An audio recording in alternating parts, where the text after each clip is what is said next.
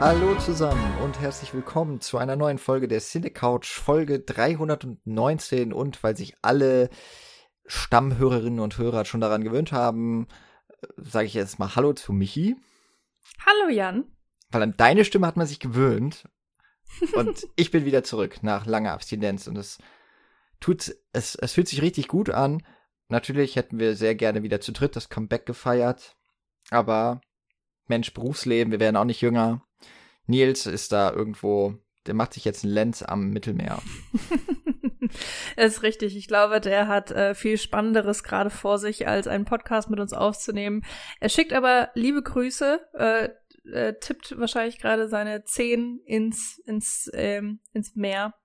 Was, was kann man sich mehr wünschen? Also, ähm, ja, aber es freut mich sehr, dass wir beide jetzt heute wieder zusammenkommen. Und vor allen Dingen freut es mich, weil du einen ganz anderen äh, Film auch mitgebracht hast für diese Folge. Ich habe da mal was vorbereitet.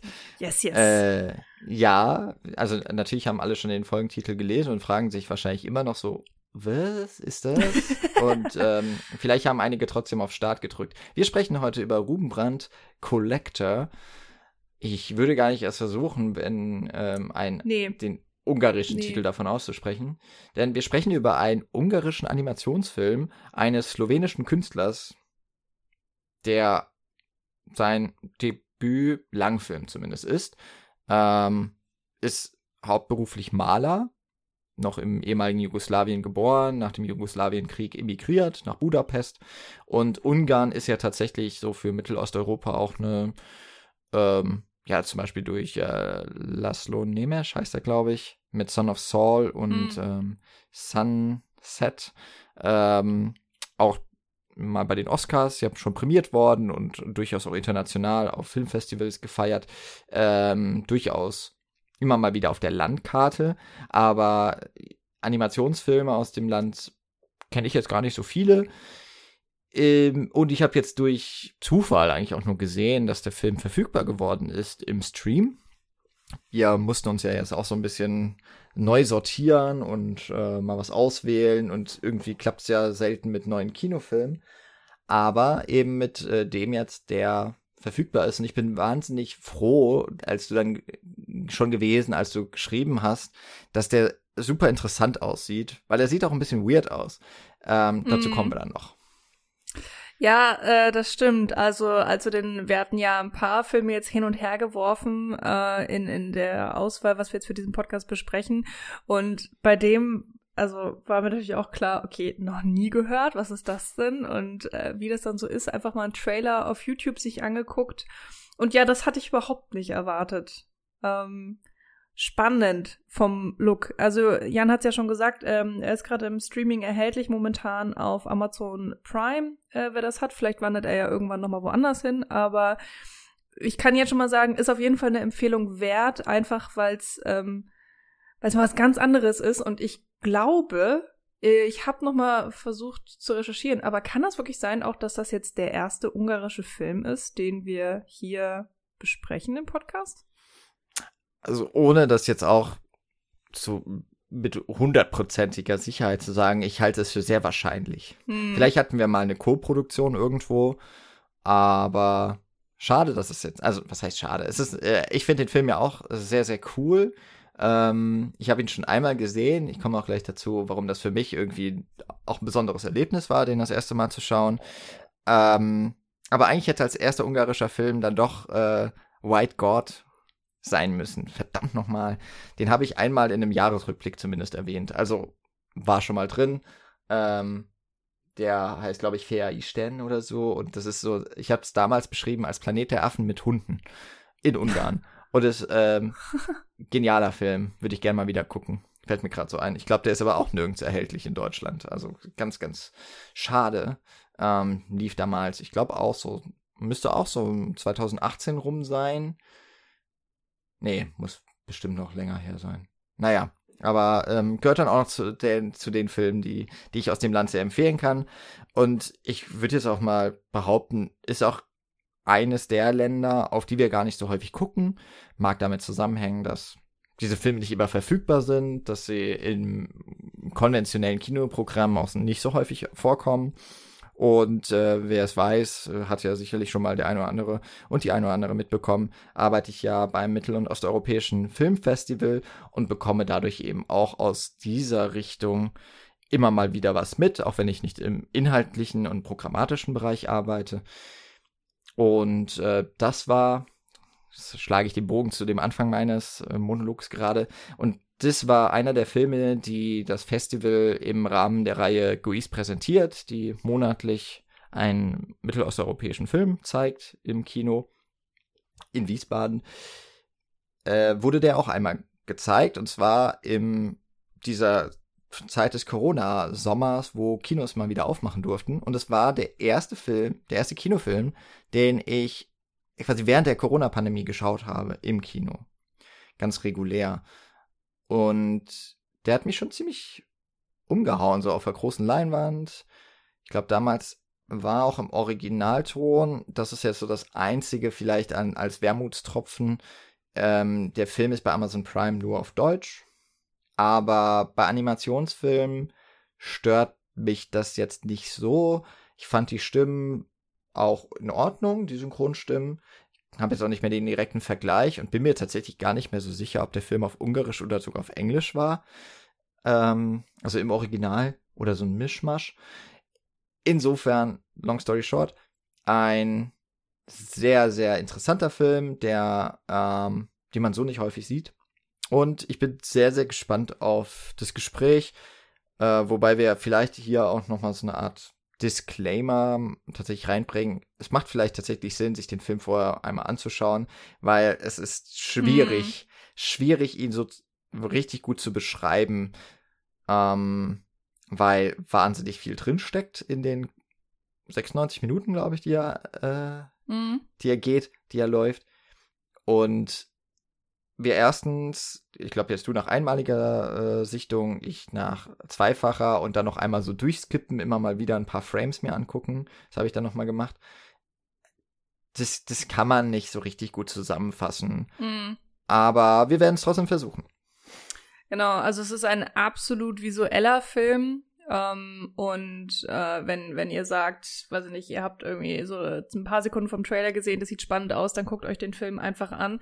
Ähm, das ist ja auf jeden Fall wert. Mal eine ganz andere Erfahrung, irgendwie ein sehr eigenständiger Film. Und wir versuchen jetzt einfach unser Bestes sozusagen, ähm, den hier noch zu analysieren und irgendwie zusammenzubringen. Ähm, ich habe äh, genau den Film dann logischerweise ja auch nur in Anführungsstrichen auf Deutsch gesehen. Also ich hätte mich auch sehr gefreut, den im O-Ton mit dann deutschen Untertiteln äh, zu gucken oder englischen Untertiteln oder sowas in der Art. Ähm, aber ja, Synchro ist auf jeden Fall super gut. Lustigerweise die, de, der Hauptcharakter, also Ruben Brandt, wird von der Synchron deutschen Synchronstimme von äh, Perry Cox aus Scrubs synchronisiert. Ah. Und äh, das ist einerseits eine Figur, die ich sehr mag, andererseits eine Synchronstimme, die ich unwahrscheinlich toll finde. Insofern ähm, war das irgendwie sehr schön. Also immer, wenn er geredet hat, habe ich mich sehr gefreut. Aber so oder so, äh, super tolle Synchro, muss man auf jeden Fall sagen. Ähm, und die ganzen, das ist jetzt eigentlich auch total unwichtig, aber weil du es auch gerade angesprochen hattest, die, äh, viele der Schilder waren auf Englisch weshalb ich mich dann auch gefragt hatte, ob die eventuell tatsächlich auf Englisch auch sprechen würden. Hm. Ähm, ist ja sowieso ein sehr internationaler Film. Also die Figuren im Film äh, kreuzen Europa die ganze Zeit. Also wir sind in Italien, in Frankreich, in den Niederlanden, äh, eventuell kurze Zeit auch mal in äh, Zürich, glaube ich, habe ich auf jeden Fall gelesen und dann irgendein Abstecher, Abstecher nach Amerika geht's auch. Also wir sind hier super international unterwegs. Ähm, paar andere Sprachen kommen auch noch vor. Das war auf jeden Fall schon mal, also ist mir aufgefallen. Ähm, mhm. Bei den, also vielleicht müssen wir das natürlich nochmal vor, mit voranstellen. Also wir sprechen über einen Animationsfilm und Animationsfilme sind ja gerade westlich geprägt sehr stark durch Disney, vielleicht noch mit Abstrichen auch durch DreamWorks, natürlich Pixar also aus den äh, US-amerikanischen Zeichentrick- und Animationsfilmen. Und Ruben Brandt ist so eine etwas andere Richtung. Also es ist auf jeden Fall ein Film, der sich an Erwachsene, an ein erwachsenes Publikum Mhm. richtet. Und ich, also vom Stil her kann man den sowieso nicht mit irgendwas jetzt in so unter einen Kamm scheren oder über einen Kamm scheren. Ähm, aber ich würde jetzt mal sagen, so Persepolis oder auch Anomalisa, so vom vom Alter, von der Altersgruppe her könnte ich sagen, Mhm. würde es wahrscheinlich eher passen, obwohl Ja. Ruben Brandt dann doch von der Handlung her viel zu poppig, genrelastig und eigentlich auch ein bisschen einfach ist. Also Mhm. da ist er jetzt bei den eben genannten Filmen irgendwie auch nicht so richtig gut aufgehoben. Also es, er steht schon ziemlich für sich, aber ähm, es ist auf jeden Fall nichts für kleine Kinder.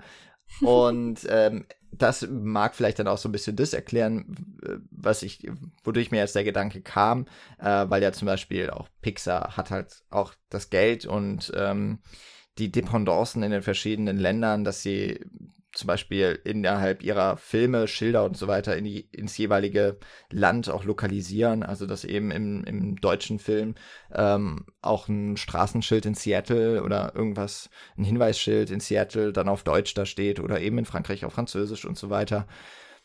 Damit es, ähm, damit da keine Sprachbarriere aufgebaut wird. Zumindest immer dann, wenn es was Relevantes ist. Und Mhm.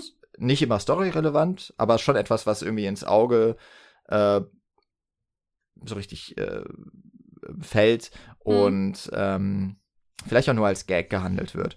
Und hier haben wir auf jeden Fall auch Schilder auf, also in Paris sind es halt französische, also wir haben auch Graffitis, wir haben, wir sind auch noch in Tokio, da sind dann eben auch japanische Schriftzeichen und witzigerweise sehr wenig Ungarisch.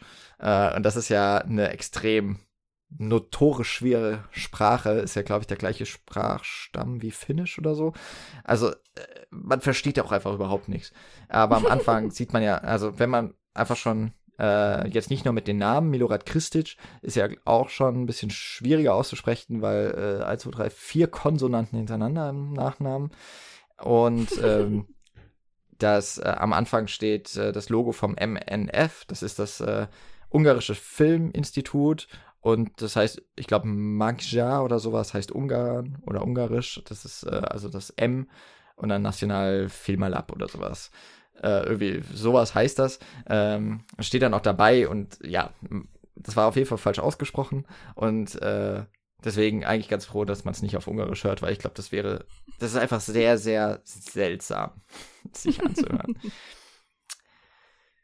genau, komm, äh, vielleicht zur Handlung.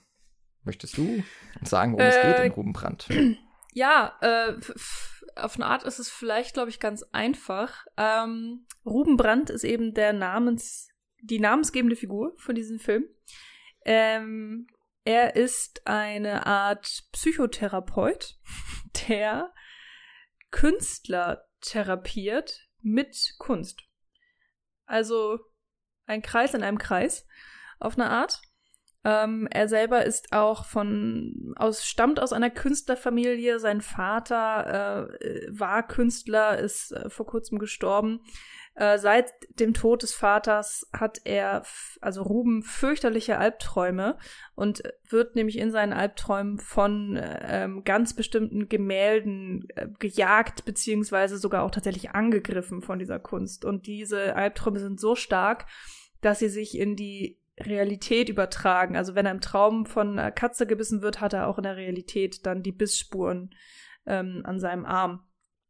Und durch seine Arbeit, durch seine Therapiearbeit kommt er mit anderen Figuren in Kontakt, die irgendwie in der Kunstszene zu, zu tun haben und die meisten tatsächlich auch mit Kunstraub.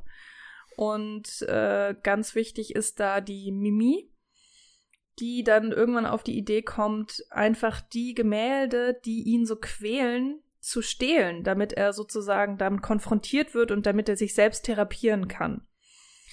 Und praktischerweise haben sie dann ja schon eine ganze Kunstdieb-Truppe zusammen. Also die ganzen, äh, die therapiert werden, tun sich zusammen und äh, so ziehen sie quer durch äh, eben ganz Europa und andere Städte, um äh, einige der größten Kunstwerke dann sehr erfolgreich zu stehlen. Und ähm, das bleibt natürlich nicht äh, ohne Spuren, wollte ich gerade sagen, aber die, also natürlich wird es äh, bemerkt, auch von der Polizei von Recht und Ordnung. Und da kommt dann Mike Kowalski ins Spiel, der ähm, versucht, die zu fassen. Und irgendwann eben auch andere Ganoven, dann wird sogar ein Kopfgeld ausgesetzt, ähm, was natürlich dann auch die Diebe, äh, Diebstähle erschwert. Und Mimi und Mike Kowalski sind auch schon mal aufeinander getroffen, aber Mimi konnte ihm ähm, entfliehen. Und das sind, glaube ich, so die wichtigsten Punkte, würde ich sagen. Mhm. Vielleicht noch als Ergänzung bei Ruben ähm, kommt nochmal zusätzlich zu diesem ja, Albträumen der Kunstwerke eine, ja, ist noch der Vater, die Vaterfigur relativ mhm. wichtig. Ähm, auch bei äh, Mike Kowalski haben wir eine gewisse Art von äh, Vergangenheit mit einem Vater, der ähm, ihm nicht bekannt ist. Und äh, das wird relativ auch schnell schon klar, dass da ist irgendwas mit Experimenten, irgendwas auch mit ähm, äh, mit Therapie äh, vonstatten gegangen ist und auch dieses äh, diese Vergangenheit wird quasi im Film noch aufgearbeitet und ähm, genau die Figuren sind alle ein bisschen kur kurios und konfus. ähm, ja. Und es fügt sich dann relativ gut in trotzdem so ein Gesamtbild zusammen, ähm, in dem jeder gegen jeden eigentlich so ein bisschen spielt. Äh, ausgenommen jetzt vielleicht Mimi und, ähm, und Ruben, die äh, sich ja gegenseitig helfen wollen, aber ähm, es ist, es ist auf jeden Fall so eine Beziehung, die irgendwie zwischen, mit allen zusammenhängt. Ähm, aber ganz witzig, zum Beispiel eben Mimi ist eine Kunstdiebin, die unter Kleptomanie leidet. äh, was dazu führt, dass sie manche ihrer Aufträge nicht richtig durchsetzen kann, weil sie sich von anderen Kunstwerken verführen lässt. ähm, wir haben eine, äh, eigentlich der beste Charakter, finde ich. Ähm, ich glaube, das ist Bruno. Äh, das ist ein Eindimension, äh, hm. ein zweidimensionaler. Zweidimensionaler. Genau. Es ist eine Figur, die ist zweidimensional, also tatsächlich flach und hat aber trotzdem zwei Gesichter, so nach links und rechts. Und äh, ist ein, die Erklärung ist, er ist ein, äh, seine Mutter ist dreidimensional, aber sein Vater war eindimensional, was natürlich ja. irgendwie, also was halt auf also es ist einfach ein super Gag schon mal und es ist die Idee, dass man einen zweidimensionalen Charakter hat, der auch noch Kunstraub oder generell Raubfälle dadurch so gut machen kann, weil er durch Türschlitze durchkommt. Allerdings das Problem hat, dass er zu viel ist, dass es irgendwann nicht mehr geklappt hat, dass er stecken geblieben ist. So reichlich absurd und voller ähm, auch schwarzem Humor ist dieser Film auf der einen Seite, ähm, aber hat auch durchaus düstere Seiten, insbesondere ja zum Beispiel diese Albträume, oder dass mhm. wir es eben auch in einem Milieu von Verbrechern, auch von organ äh, organisierten Verbrechen zu tun haben, Mord, Auftragsmord, ähm, durchaus auch Blut. Also es ist auch eine starke Bandbreite, die, die da abgedeckt wird. Ja. Ähm, trotzdem müssen wir wahrscheinlich auch darüber sprechen, wie sieht dieser Film eigentlich aus? Äh, ah. es ist, äh, es, es ist, es ist ähm, sehr fordernd. Ähm, ich habe das eben auch schon mal gesagt, ich habe den Film noch einmal so ein bisschen durchgeskippt, indem ich, mm. also was halt bei beim Streaming tatsächlich nicht gut funktioniert, ist ja so Frame für Frame abspielen. Das klappt nicht so gut, aber man kann immer mal so, ich glaube, das ist so ein oder zwei Sekunden Schritte, wenn man einfach auf den rechten, auf die rechte Pfeiltaste so geht. Ähm, und das macht bei diesem Film überraschend viel Spaß. Hm, weil hm, ich gern. jedes Bild ist ein Kunstwerk für sich. Mag hm. daran liegen, dass auch eben Milorad Kristic, der, der Regisseur selber, eben Maler ist, also auch für viele der zumindest Keyframes verantwortlich zeichnet. Haha, guter Witz. ähm, und in jedem einzelnen Bild wahnsinnig viele Informationen stecken. Das ist natürlich mhm. bei jedem Film so. Wir haben auch schon häufig drüber gesprochen aber beim Animationsfilm ist ja noch mal so das Besondere, es gibt ja keinen Zufall. So wirklich, sondern es wird mhm. ja alles und auch wenn es am Computer entweder gefüllt wird oder auch was animiert wird, das wird ja alles dafür gemacht. Also man hat jetzt nicht irgendwie, äh, man, man filmt eine Straße und im Hintergrund sieht man einen Vogel, der sich auf den Baum setzt und kackt. So, dann ist es da drauf. äh, es spielt sich im Hintergrund vielleicht nur ab, hat gar nichts mit der Filmhandlung zu tun, war gar nicht beabsichtigt vom Regisseur, wurde vielleicht gar nicht gesehen im Schnitt, aber irgendwie fällt es mal auf. Ist dann einfach ein Witz vielleicht oder irgendein Kuriosum, das sich abspielt, was aber so nie geplant war. Wenn sowas in einem Animationsfilm passiert, dann ist das ja gewollt. Ähm, und das finde ich hier wirklich krass, weil man kommt gar nicht hinterher. Mhm. Nicht mal im Standbild. Also da wird man verrückt. Da wird man wirklich wahnsinnig, wenn man da alles irgendwie ja. unter die Lupe nimmt und verfolgen möchte. Mal abgesehen davon, ich kenne mich super schlecht aus im Kunstbereich. Äh, selbst die 13 Gemälde, also das sind so, so 13 sehr präsenten äh, Kunstwerke, das sind die, die Gemälde oder die, die Kunstwerke, die Ruben heimsuchen. Ähm, von denen kannte ich einige, ähm, die, der Verrat der Bilder von äh, Margret ähm, das kannte ich und äh, man sieht irgendwann mal auf einem T-Shirt den, den mhm. Schrei ähm, und so weiter, aber vieles davon kannte ich auch nicht. Und sie sind natürlich auch ein bisschen verfremdet. Ähm, dass, dass ja. sie innerhalb des grundsätzlichen Stils des Films passen. Genau. Also ich kam mir hier auch unfassbar ungebildet vor. Ganz schlimm. Äh, es gibt auch einige Referenzen tatsächlich zu Filmen, äh, da war ich ganz stolz, dass ich wenigstens ein paar erkannt habe. Und manchmal dachte ich so, oh, das müsste ich kennen, das müsste ich kennen. Und äh, kam natürlich dann nicht drauf, woher es ähm, entliehen ist. Äh, lädt auf jeden Fall mal ein, da gewisse Sachen nachzurecherchieren und so ein paar Bildungslücken zu schließen, eventuell. Aber wenn jetzt die Frage ist, wie sieht der Film eigentlich aus? Also, es ist auf eine Art so ein bisschen so ein Comic-Look in dem Sinne, dass es so gezeichnete Figuren sind, die auch, klar haben die Schatten gezeichnet und so, aber die wirken für mich sehr zweidimensional. Ähm, eben einfach sehr gezeichnet und jetzt äh, mit, mit relativ wenig Farben, sagen wir mal so. Ähm, und es, oh, es ist aber auch irgendwie eine wilde Mischung. Also es gibt manche Szenen, die dann einfach nochmal ganz anders aussehen. Also jetzt nicht, dass der Zeichenstil ein komplett anderer wäre, aber irgendwie auch schon. Es ist sehr weird. Es ist sehr schwierig zu beschreiben.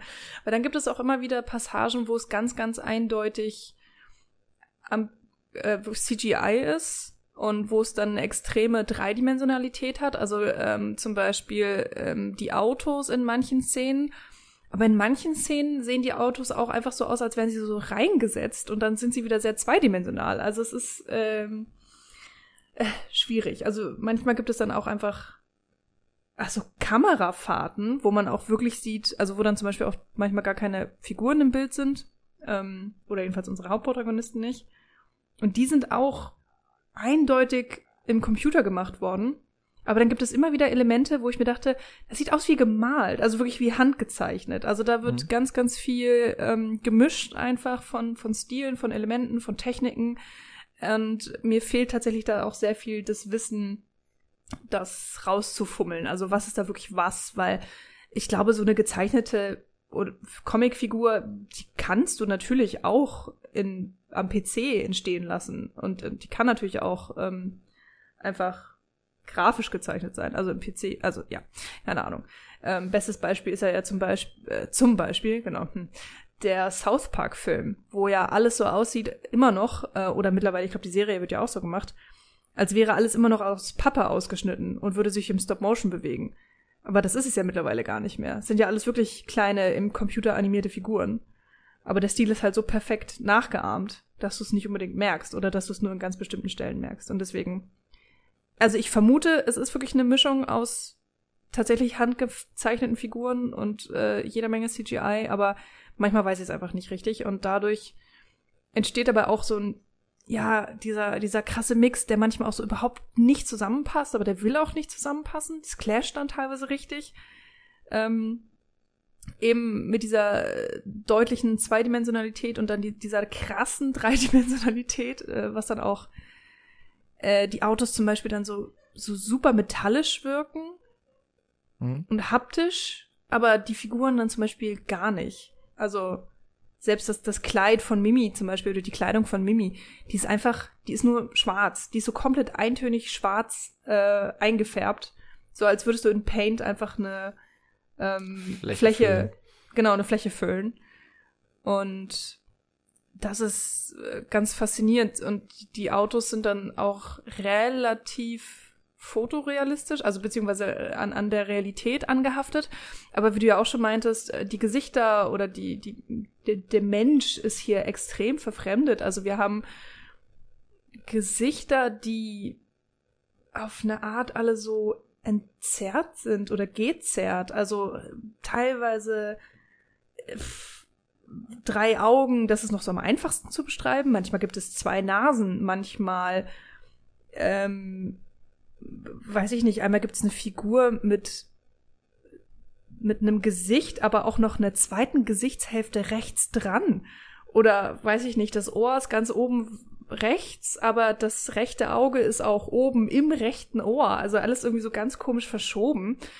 Und ich bin mir ziemlich sicher, dass das einfach sehr viele Stile von ähm, verschiedenen Künstlern nachahmt und ich habe einfach halt keine Ahnung was. Also ich musste immer mal wieder so an Kubismus denken oder an, ähm, an Picasso, an, an, an ähm, so äh, abstrakte Stile. Und das habe ich alles so in dieser Form noch nie gesehen in hm. einem Film. Also ich glaube, Picasso ist einer der ganz wichtigen Referenzpunkte für Christic. Ähm, aber natürlich dann eben auch die Bilder. Also ich glaube schon, dass diese 13 zentralen Bilder in dem Film von den Künstlern, ich glaube, alles Männer, ähm, ja, ich glaube schon. Das sind auch, das sind auch die prägenden Bilder wahrscheinlich für ihn. Also ich glaube schon, dass er da auch viel seiner, seines eigenen mhm. Kunst, ähm, Verständnisses mit reinpackt. Also ich meine auch so Sachen wie ne äh, Lernen durch Kunst, etwas heilen mhm. durch Kunst, ähm, wie eben diese Kunsttherapie, die da auch im Film ja eine Rolle spielt.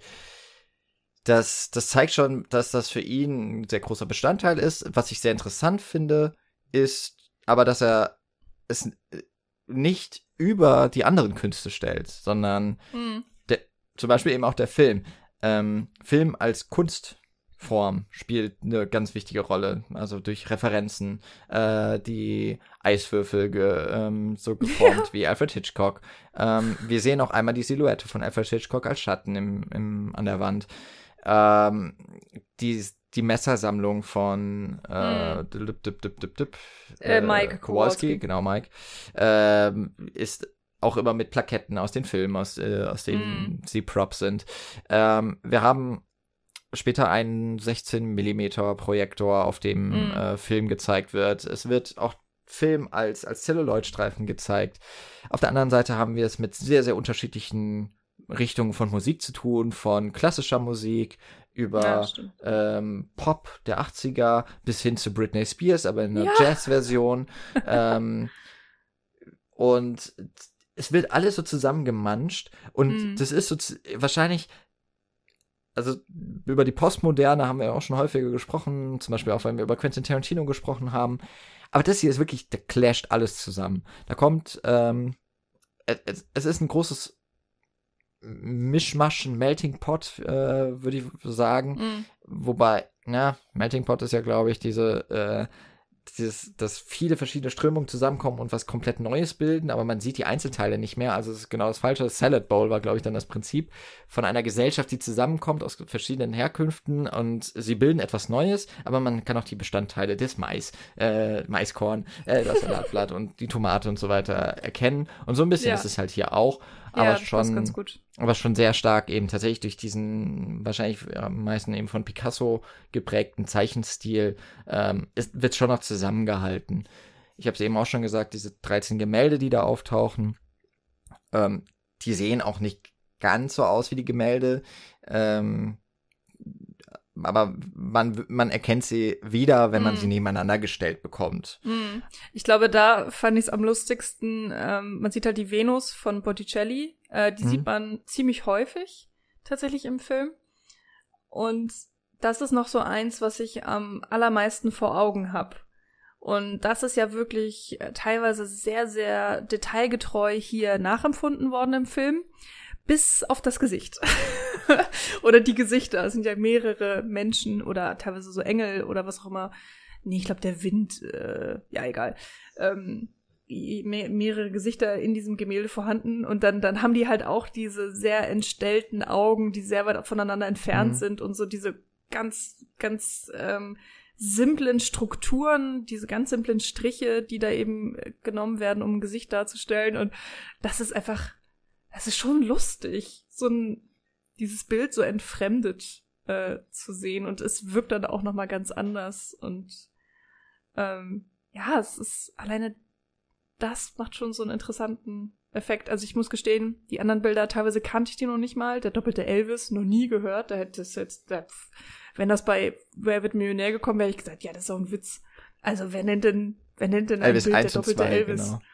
Ja, also total bescheuert. Äh, aber ja, gibt's anscheinend auch.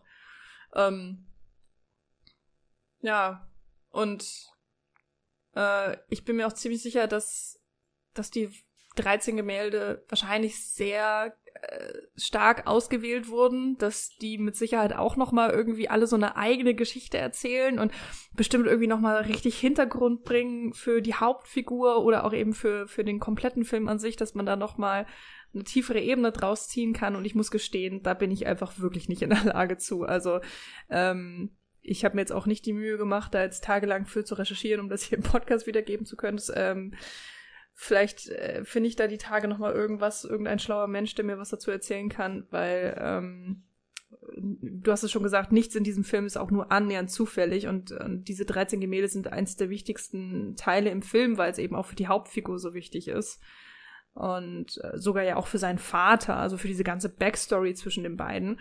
Und vielleicht ist es auch, würde man da mehr Informationen bekommen, warum hat er denn diese Albträume? Was hat's damit eigentlich auf sich? Denn wenn man ehrlich ist, man erfährt ja nicht so unfassbar viel. Also es bleibt inhaltlich irgendwie relativ an der Oberfläche. Ähm, und also was auch vollkommen okay ist. Und vielleicht könnte man sich, wenn man einfach mehr Wissen über Kunst hat, dann noch mal mehr erschließen. Also oder mehr Wissen über diese Bilder oder über diese Maler und so weiter. Hm. Also es gibt eine Szene später, und da bewegen wir uns jetzt schon in dem Bereich, wo man ein bisschen mehr über die Handlung verrät. Ähm, Kowalski ähm, ist ja auch den auf der Spur und es gibt da diese Cold War Bar, ähm, in der ist auch eine Art Auftraggeber von ihm. Er ist ja so Geheimdetektiv oder Privatdetektiv.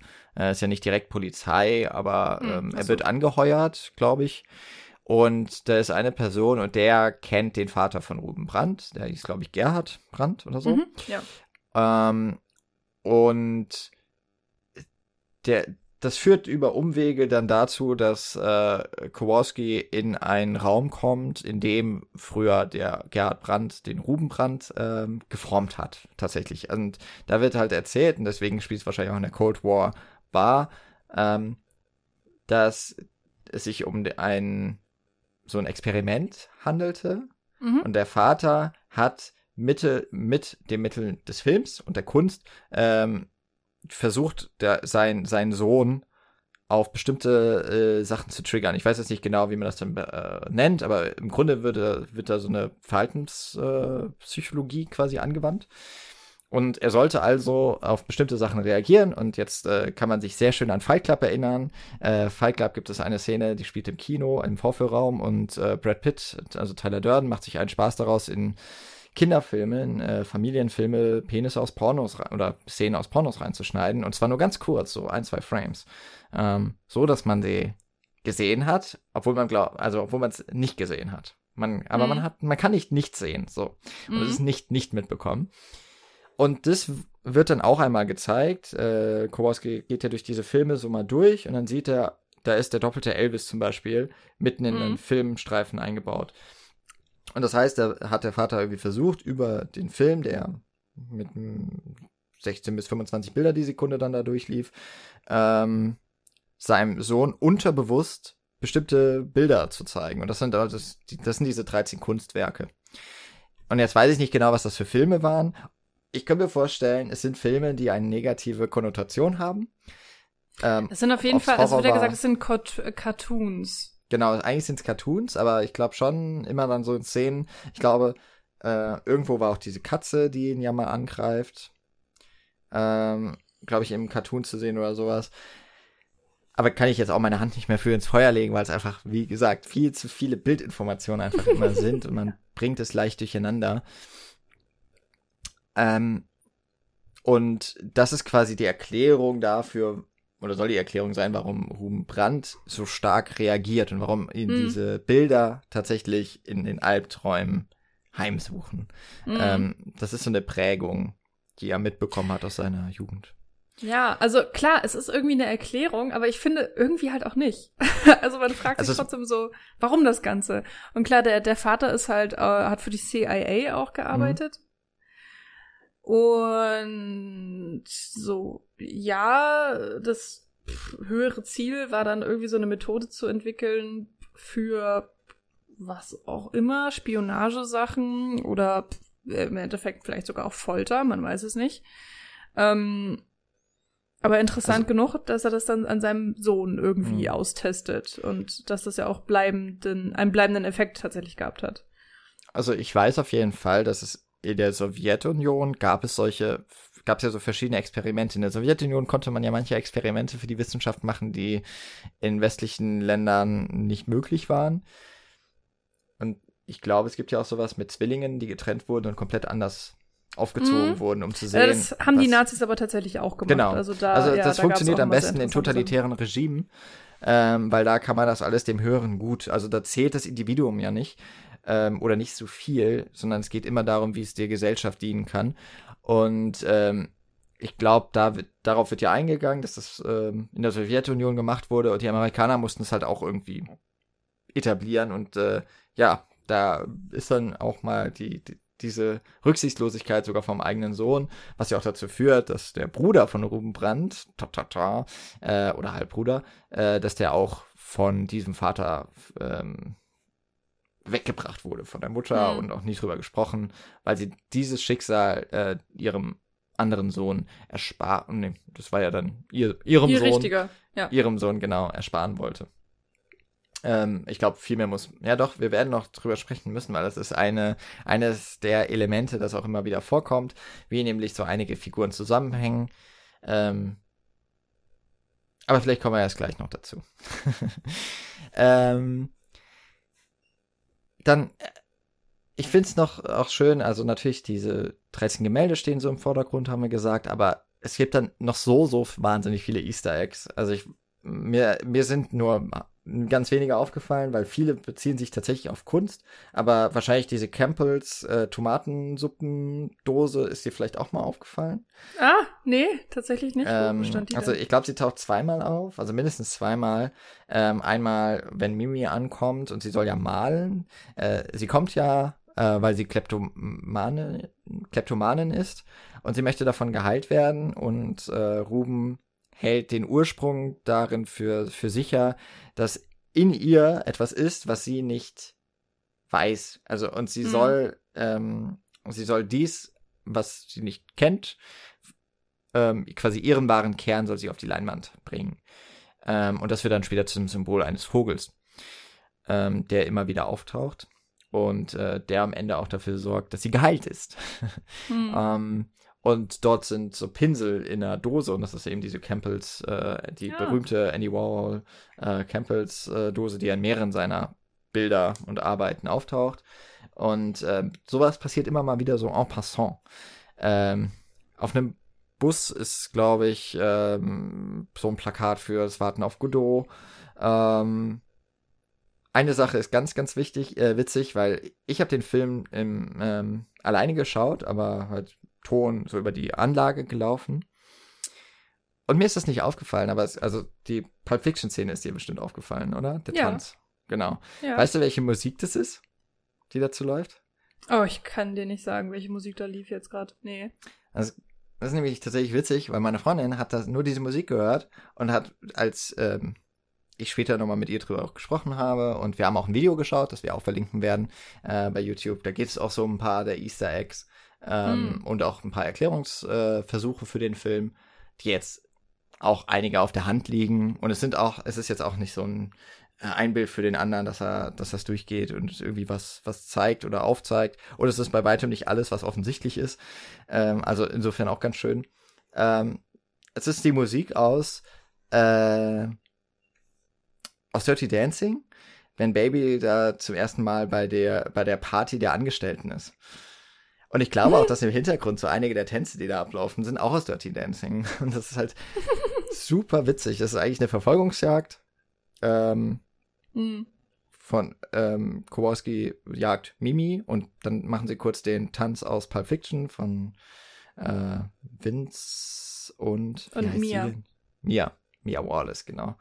Ähm, und dabei läuft halt das, das diese 80er Jahre oder 70er Jahre Musik, äh, hm. bekannt aus Dirty Dancing. Und es wird dann auch relativ schnell wieder durchbrochen. Das sind sie hm. also in so einem Club.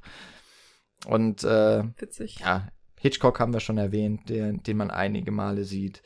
Ähm, es sind wahnsinnig viele Filmreferenzen auch tatsächlich einfach dadurch, haben wir schon gesagt, äh, diese Plaketten von den, von den Waffen mhm. ähm, oder das Plakat von der Student von Prag, äh, das ähm, in dem Zimmer da von, von äh, Vater Brand hängt. Und mhm. ähm, man kann sich einfach nicht satt sehen daran. Das finde ich ganz Ja, schön. es ist schon wirklich bemerkenswert, wie viel da visuell drin steckt und wie viel versucht, sie versucht haben unterzubringen. Und du hattest ja gerade schon gesagt, äh, die Verfolgungsjagd angesprochen. Es gibt ja mehrere Verfolgungsjagden hier in diesem Film oder auch mehrere Szenen, wo man sich einfach sehr schnell von A nach B bewegt. Ähm, äh, generell vergeudet der Film auch einfach keine Zeit. Irgendwie habe ich das Gefühl, passiert die ganze Zeit relativ viel oder es ist, oder es ist, äh, man, man verweilt nicht sehr lange an einem Punkt hier. Mhm. Ähm, also nicht, dass der Film hektisch wirkt, aber ähm, ja, er wirkt auch, er ist ja schon relativ kurz mit anderthalb Stunden und ich hatte das Gefühl, der, der wirkt, der wirkt fast noch kürzer. Ich weiß auch nicht. Er war sehr kurzweilig insgesamt. Aber gerade in diesen sehr schnellen Szenen ähm, mit, mit relativ vielen Bildwechseln und wo die Figuren sich dann auch sehr schnell bewegen, Alter, also am Anfang war ich echt ein bisschen überfordert, weil ähm, weil's eben visuell so viel ist und weil es mir sehr schwer gefallen ist, mich auf irgendwas so richtig zu konzentrieren, weil eigentlich im Normalfall konzentrierst du dich auf die Figuren, die gerade was machen und von A nach B wollen. Aber der Film funktioniert so nicht richtig. Also der Film will ja schon die ganze Zeit auch, dass du in den Hintergrund guckst. Also der arbeitet ja zum Beispiel auch nie mit Tiefenschärfe. Also ich meine, das ist in, in vielen Animationsfilmen, gerade wenn sie so einen gezeichneten Look haben oder einen äh, relativ zweidimensionalen Look, ähm, wird sehr extrem selten mit, mit äh, Tiefenschärfe so richtig gearbeitet oder dass mal irgendwas in der Unschärfe liegt oder ähm, nur so ganz vage im Hintergrund ist oder so. Aber ähm,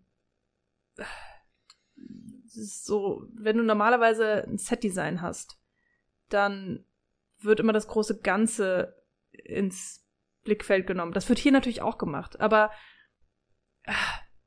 es dient hier alles einem anderen Zweck. Also wenn hier im Hintergrund nochmal andere Gemälde sind oder eine Aufschrift oder so, dann steht die für sich alleine dann ist die da, weil sie auch angeguckt werden soll. Und die ist nicht dafür da, um eine Stimmung für das Gesamtbild äh, zu erzeugen oder sowas. Ähm, es wird hier auch gar nicht richtig unbedingt mit Licht gearbeitet, ähm, also dass, dass da eine Atmosphäre erzeugt wird oder so, gar nicht unbedingt, sondern es geht, also klar, es gibt so ein, zwei so Nachtshots und so, da hat man natürlich dann auch mal so einen Himmel ähm, was dann wiederum an Monet erinnert und so. Man kommt immer vom Kleinsten zum Tausendstel. Es ist, es ist äh, irgendwie total cool, gleichzeitig aber auch ein bisschen überfordernd, ähm, weil man auch die Zeit gar nicht hat, das alles aufzunehmen. Und es wird auch in den schnelleren Szenen, sagen wir mal so, alle, weiß ich nicht, drei, fünf Sekunden geschnitten. Manchmal bleibt auch irgendein Bild für zehn, aber dann hast du auch Kamerabewegungen. Die Kamera ist auch ähm, immer sehr deutlich platziert. Manchmal hast du so ähm, sehr schräge Shots oder bist sehr nah, da wieder sehr weit. Also wir springen da irgendwie auch sehr viel und es ist, es ist wirklich nicht chaotisch, es hat alles System. Aber es fordert irgendwie sehr viel von dir als Zuschauer, habe ich das Gefühl, weil eigentlich gewollt wird, dass du alles auf einmal betrachtest und wahrnimmst und alles ist wichtig und da hat man, hat man irgendwie eigentlich gar nicht die Zeit zu. Also ist dem Film auch egal. Darum geht's nicht. Aber äh, es ist es ist eine merkwürdige Aneinanderreihung von Wimmelbildern, habe ich so das Gefühl. Ja. Ähm, in manchen Szenen ist es halt krasser. Also zum Beispiel gerade, wenn wir bei der, dem Therapiezentrum sind, nenne ich es jetzt einfach mal. Wir haben dieses sehr, sehr große, merkwürdige Haus in, auf so einer sehr großen grünen Wiese. Und da ist es natürlich ruhiger, weil da hast du einfach nicht so viel, was da irgendwie rumsteht. Und du hast so ein bisschen die Figuren und die machen was und klar, das ist dann wieder spannend, welche Details gibt's da zu gucken. Aber wenn die Figuren durch die Städte rennen oder durch die Museen rennen ähm, oder gehen und, und wir da irgendwie uns viel aufhalten, da ist wirklich jede kleinste Ecke voll mit irgendwas. Oder es ist so, oder auch sogar gleichzeitig, dass wenn du das Bild anhalten würdest, dass die Komposition des Bildes wiederum eine Referenz auf ein anderes bekanntes Bild ist, was man kennt. Also es ist, es ist schon viel irgendwie. Ja, ja, ich weiß genau, was du, was du meinst. Und obwohl zum Beispiel, also ich würde sagen, die Handlung ist eigentlich relativ einfach und simpel. Ja. Und es wird ja auch gar nicht, es wird auch nicht so wahnsinnig viel gesprochen in dem Film. Es ist wirklich mhm. sehr, sehr actionlastig. Aber ich finde, dass der Film es irgendwie schafft, sehr wirr zu sein in seiner Handlung. Weil manchmal ja. gibt es so, es gibt diesen, also, es, also das ist so ein Heist-Movie-mäßiges, also es gibt nie die Planung. Es gibt immer nur die mhm. Durchführung von den Aktionen, aber es gibt dann mal so eine, ähm, eine Komposition von, von Überfällen quasi, die aneinander geschnitten mhm. werden, so irgendwo in der Mitte. Ähm, und dann gibt es die Berichte aus den Nachrichten, es gibt Zeitungsartikel und so weiter über den, ähm, über diesen Kunstraub. Und dadurch kommt dann eben auch der, dieser Name The Collector, also äh, der, der Originaltitel Rubenbrand Collector oder der, der englische Titel bezieht sich ja im Grunde immer auf die gleiche Figur, äh, die aber im Film nie zusammengebracht wird, weil Rubenbrand wird nicht erwischt. Ja. Ähm, und ich finde, dass normalerweise auch bei Animationsfilmen wird ja meistens mit eben, also bei, wir bleiben jetzt mal bei den Zeichentrickfilmen, was äh, ähm, also 2D, ähm, wo, woran sich der Film am meisten ja hält. Das heißt, wir arbeiten immer mit Ebenen, also wir arbeiten ganz simpel mit dem Vordergrund, Mittel- und Hintergrund. Und häufig, oder ich bin es so gewohnt, der Vordergrund ist relativ simpel gehalten, der Hintergrund ist sehr, sehr schön meistens gemalt, sind eher, ähm, auch weil es statischer ist, da passiert nicht ganz so viel, ähm, wird mit mehr Details gearbeitet und im Mittelgrund sind meistens die Figuren, die sind alle immer ein bisschen flächiger, ähm, weil sie sich halt auch viel bewegen und das macht die Animationsstufen halt leichter, wenn da jetzt nicht die Hand aus, äh, keine Ahnung, 500.000 Elementen besteht, sondern nur aus 50, ja, oder sogar nur aus 5. Ja, so einfacher es wird, desto äh, einfacher wird es eben auch die Bewegungen dann darzustellen. Und hier haben wir natürlich auch erstmal grundsätzlich diese, diese Aufteilung. Aber irgendwie passiert meistens zwischen dem Mittelgrund und Vordergrund sind da auch noch drei bis fünf Sachen, die sich bewegen, ähm, die durchs Bild fahren, dahin, dann eben im Hintergrund auch. Und es bewegt sich immer sehr viel, was immer so ein bisschen auch mal den Fokus von dem, was eigentlich der Fokus drauf gelenkt wird, nämlich auf die Figuren. Also einfach nur dadurch, dass wir die kennen. Also wir wechseln ja dann andauernd die Szenerie zum Beispiel oder sehr, sehr mhm. schnell.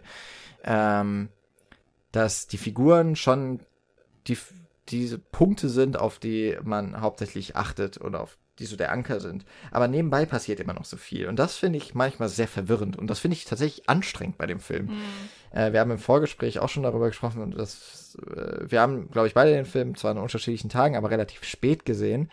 Und du hast eben auch gesagt, er ist kurzweilig. Wir haben ihn ja auch schon am Anfang relativ früh schon gelobt dafür, was er ist. Aber es ist richtig aufreibend, diesen Film zu gucken. Also ich musste auch mal, ich musste einfach mal den Film pausieren, fünf Minuten durchatmen, mal was anderes mir anschauen. Ähm, mhm. Und dann habe ich ihn fortgesetzt, weil ich war ähm, kognitiv total überfordert von dieser, also es war ja wirklich eine Reizüberflutung, ja, die da stattgefunden ja. hat. Und ich habe den Film ja schon mal gesehen. Und ich habe den Film auch schon auf der großen Leinwand gesehen. Und ich weiß gar nicht mehr, wie es mir da ging, aber ich glaube, danach war ich auch ziemlich platt.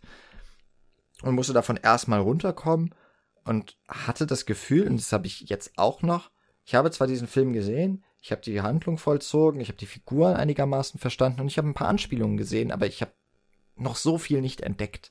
Mhm.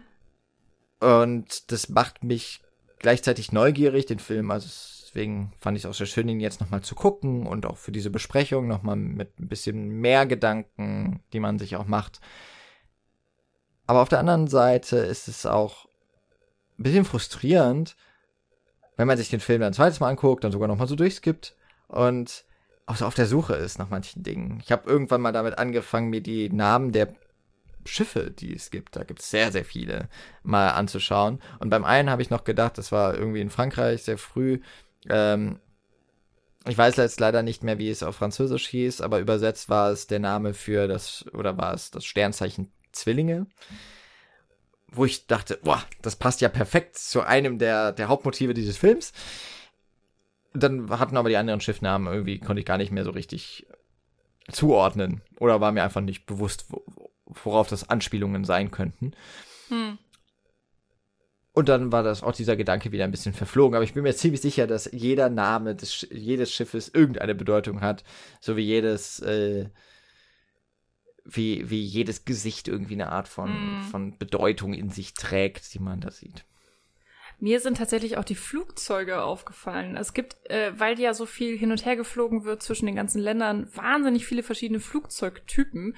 Und da dachte ich mir auch so, okay, irgendwie scheint der da ein Fable für zu haben oder sich für Flugzeuge zu interessieren, weil man weiß ja so ungefähr, wie ein normales Passagierflugzeug aussieht, so eine Boeing 747 oder sowas. Irgendwie sind die sich ja auch alle wahnsinnig ähnlich. Und hier gibt es dann so ganz crazy Flugzeuge, wo ich dann auch nicht weiß, inwiefern das dann doch sehr deutlich abgewandelt ist oder total eine Eigenkreation, ähm, weil es dann auch so aerodynamisch vielleicht nicht unbedingt so Sinn gemacht hat, aber ja, das fand ich irgendwie auch spannend, mir diese Flugzeuge dann einfach anzugucken. Und dann, dann sind die aber auch so super kurz da. so, manchmal sieht, die, sieht man die wirklich nur für drei, vier Sekunden, weil sie dann abheben und dann siehst du sie nie wieder. Ähm, ist dann auch einfach erstaunlich, wie viel Arbeit reingeht, so ein ganzes Flugzeug zu designen. Also dieses Aussehen wenigstens. Und, und dann ist es aber nur für, die, für diese super kurze Zeit da und fliegt weg und, und man weiß nicht, ist das jetzt wichtig oder nicht und ähm, was hat das zu bedeuten? Oder sollte es einfach nur cool aussehen? Hm. Ähm, ja, und, und ich habe auch irgendwann angefangen, immer wieder im Hintergrund zu suchen, oh, da steht irgendwas, was ist das? Und äh, gerade in vielen, vielen verschiedenen Sprachen und, und man kramt man doch so sein letztes Französisch raus und ich so, ah, okay, das heißt das und äh, dann merke ich so, ah, ich habe aber gar nicht zugehört. Oder so, wo sind wir denn jetzt? Und es ist nicht schlimm, weil wie du hast auch gesagt, die Handlung ist eigentlich auf eine Art super simpel. Ähm, man kann total easy folgen und äh, man kann sich auch ablenken lassen von allem, was da noch so passiert und was drumherum passiert und in der letzten Szene zum Beispiel äh, kommt ein Lied, äh, was, was ich sehr gut kannte, uh, The Notebook von Ludovico Einaudi. Und es tut mir wahnsinnig leid, weil ich nicht weiß, wie man ihn ausspricht. Ähm, ich glaube, er ist Italiener. Egal. Und dann habe ich mich irgendwie einfach über dieses Lied gefreut und dann gemerkt, äh, dass, dass der Film zu Ende ist. Und, und da war ich auch sehr verwirrt. Ich, als der Film zu Ende war, habe ich nicht gedacht, dass er zu Ende wäre, weil das für mich keinen Sinn gemacht hat. Das, das, ist, mhm. das, das ist für mich kein Ende. Soll es ja auch nicht sein, weil offensichtlich ist das Ende der Anfang. Ähm, und das habe ich dann aber auch schon wieder nicht verstanden. Also was heißt nicht verstanden? Ich habe es noch nicht ganz verarbeitet, vielleicht auch, weil ich äh, zugegebenermaßen den Film kurz äh, vor unserem Gespräch jetzt erst zu Ende geguckt habe. Aber was sind deine Gedanken dazu? Da war tatsächlich dieses Video ähm, ganz hilfreich. Das habe ich mir dann gestern Abend angeschaut. Also war keine lange Suche ähm, bei YouTube Ruben Brandt Collector eingegeben und äh, da kam dann so ein es heißt Explained und Easter Eggs oder sowas. Wie gesagt, es wird verlinkt in der Folgenbeschreibung und ich finde es tatsächlich ganz schön. Also auch, wenn man den Film nicht gesehen hat, sieht man sehr viel und bekommt äh, einiges an Kunsthistorie immerhin auch erzählt, auch wenn das jetzt kein Experte für Kunstgeschichte ist. Also ich habe eben schon gesagt, eines der Hauptmotive des Films, das habe ich mit dem ähm, Sternzeichen Zwillinge in Verbindung gebracht und ich würde sagen, das ist das Doppelgängermotiv. Das ist etwas, was jetzt auch, äh, Alfred Hitchcock kommt ja einige Male vor, etwas gern genutztes von Alfred Hitchcock. Und äh, hier beziehen sich die Doppelgänger auf Ruben und Mike. Die sehen sich so ein bisschen ähnlich und es gibt immer mal wieder Szenen, in denen sehr offensichtlich gezeigt wird, dass sie in einer Verbindung stehen. Also es gibt eine Traumsequenz von Mimi, da sieht sie Ruben scheinbar an der Klippe stehen, mit dem Rücken zu ihr, er dreht sich um und, ah, es ist gar nicht Ruben, es ist Mike. Ähm, es gibt eine Szene am Flughafen, da sitzt Mike in einem, so einem Café oder sowas und er sitzt so zur Glasscheibe auf den Flur und dann läuft da die Truppe da um Ruben entlang und dann treffen sich die Blicke von Ruben und Mike und die Spiegelung, die auch noch zwischen ihnen ist, die verändert sich so, aber der, das mhm. Gesicht fällt genau übereinander. Mhm. Äh, wir bekommen später raus, das sind Halbbrüder. Ähm, sie sind beide irgendwie sehr stark durch Filme auch ähm, ähm, ähm, ähm, ähm geprägt. geprägt. Und das fand ich dann tatsächlich sehr interessant. Ich habe mich immer schon so ein bisschen gefragt, was soll das eigentlich mit den zwei Krawatten von Ruben? Das habe ich auch eine blaue Krawatte an. Äh, er hat auch einen roten und einen blauen Schuh übrigens. Genau. Ähm, und es, es gibt eine Szene, da ist, ich glaube schon einer der, nee, da sind sie noch nicht mit dem, haben sie noch nicht mit dem Kunstrauben begonnen. Aber ähm, er bekommt dann den Vorschlag von Mimi, dass sie äh, ihm helfen wollen, dass mhm. die, die therapiert werden, jetzt ihren Therapeuten unterstützen wollen. Und da macht er sich Notizen nach einem seiner Träume. Und er sagt, dass diese Träume und auch diese eigenen Verletzungen erste Anzeichen von Schizophrenie sind. Und Schizophrenie ist ja eben auch, passt auch immer sehr gut zum Doppelgängermotiv. Hm. Ähm, Dr. Jekyll, Mr. Hyde zum Beispiel. Dass es also eine andere Repräsentation dieser, dieses Charakters gibt oder einen anderen Charakter innerhalb des gleichen Menschen. Und das wird eben mit Kowalski und Ruben Brandt so miteinander aufgemacht. Und es gibt noch viele weitere ähm, Hinweise darauf, dass es sich möglicherweise eben um die gleiche Person handelt. Ähm, es gibt dieses eine Buch, das ist am Ende nochmal sehr präsent. Ich glaube, das ist wie die Freude an der Kunst oder sowas. Mhm. Und das hat Ruben am Ende in einem schwarzen Einband. Mhm. Und blättert da durch und man sieht es schon einmal vorher, auch, glaube ich, in dem entweder wo der Kowalski diesen einen, einen äh, Auftraggeber ermordet findet, entweder in dessen Wohnung oder auch wieder bei Gerhard Brandt in diesem Zimmer. Da ist das gleiche Buch mit einem weißen Einband. Ähm, hm. Genau. Also es ist auch äh, negativ. Äh, es ist ah, vertauscht. okay. hm. ähm, das ist so die eine Sache, dass ähm, Jäger, Gejagter zusammenhängen. Und dann muss man aber natürlich noch grundsätzlich sagen, wahrscheinlich ist ja alles, was wir in dem Film sehen, nur ein Traum. Ein Traum im Traum im Traum. Äh, mhm. wer sich da an Inception erinnert fühlt, ja, so ein bisschen ist das hier auch. Also Ruben träumt, erwacht und träumt dann wieder und erwacht. Und du hast ja schon gesagt, der Anfang ist irgendwie das, äh, das Ende ist eigentlich wieder der Anfang. Oder stimmt zu großen Teilen. Er sitzt nämlich in dem Zug, den wir am Anfang sehen. Es gibt halt eine Veränderung innerhalb so des Grundsätzlichen. Ähm, einmal, er ist am Ende in einem einzelnen Wagen unterwegs. Mhm. Und zwar so ins Nirvana sieht es ins aus. Nichts. Also auf dem Meer, äh, was ins Nichts führt, auf so einer endlos erscheinenden Brücke. Aber eben auch ein Wagen ohne Zug davor, ohne Lokomotive, ohne Antrieb.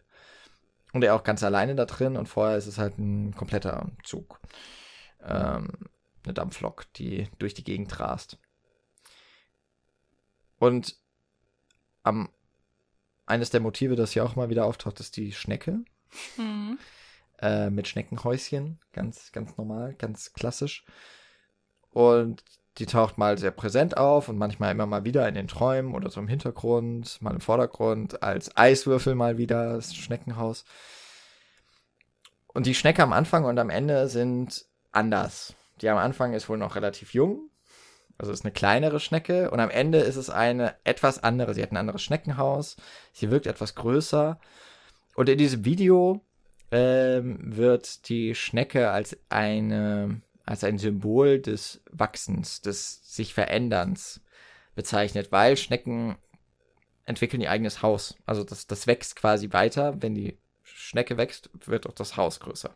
Hm. Und ähm, am Anfang ist es eben so eine mit Spirale.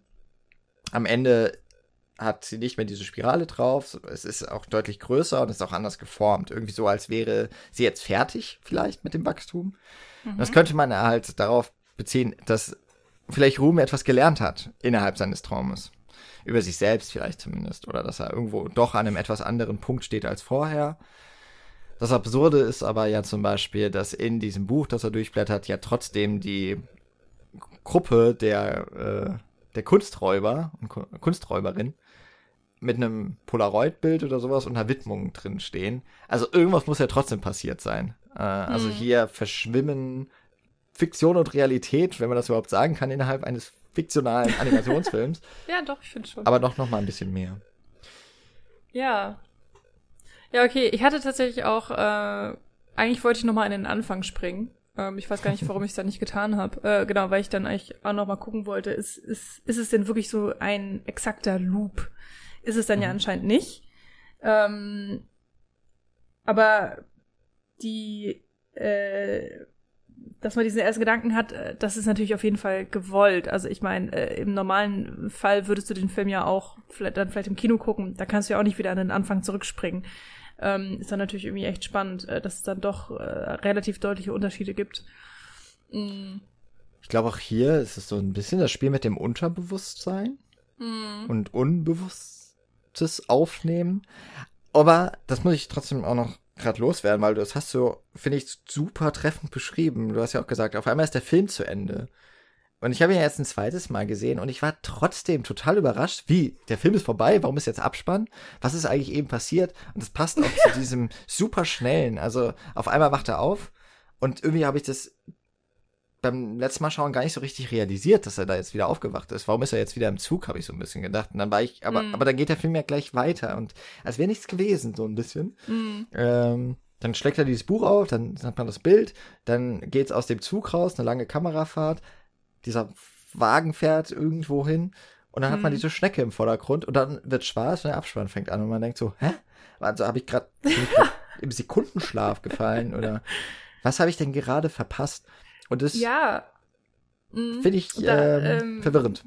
Ich glaube, da war ich auch total eingelullt von meinen Sehgewohnheiten, weil da bin ich halt der Handlung gefolgt. Und ich dachte, äh, so ziemlich die letzten fünf Minuten, dass es eigentlich darum geht, dass Kowalski denen auf die Schliche kommt, sozusagen. Also, dass er sie findet, dass er sie ausfindig machen kann. Denn er, vorher, vorher sind wir eben halt ziemlich viel gefolgt, ähm, dass er die letzten Hinweise zusammengebracht hat, dass er das Rätsel um seine eigene Vergangenheit gelöst hat, weil er dann nämlich auch herausgefunden hat, dass Gerhard Brandt äh, sein Vater ist, beziehungsweise dass Ruben Brandt eben sein Halbbruder ist. Er ruft dann seine Mutter an, die ihm das bestätigt und eben auch ähm, mehr oder weniger äh, zwischen den Zeilen bestätigt, dass er eben diese merkwürdigen Experimente gemacht hat.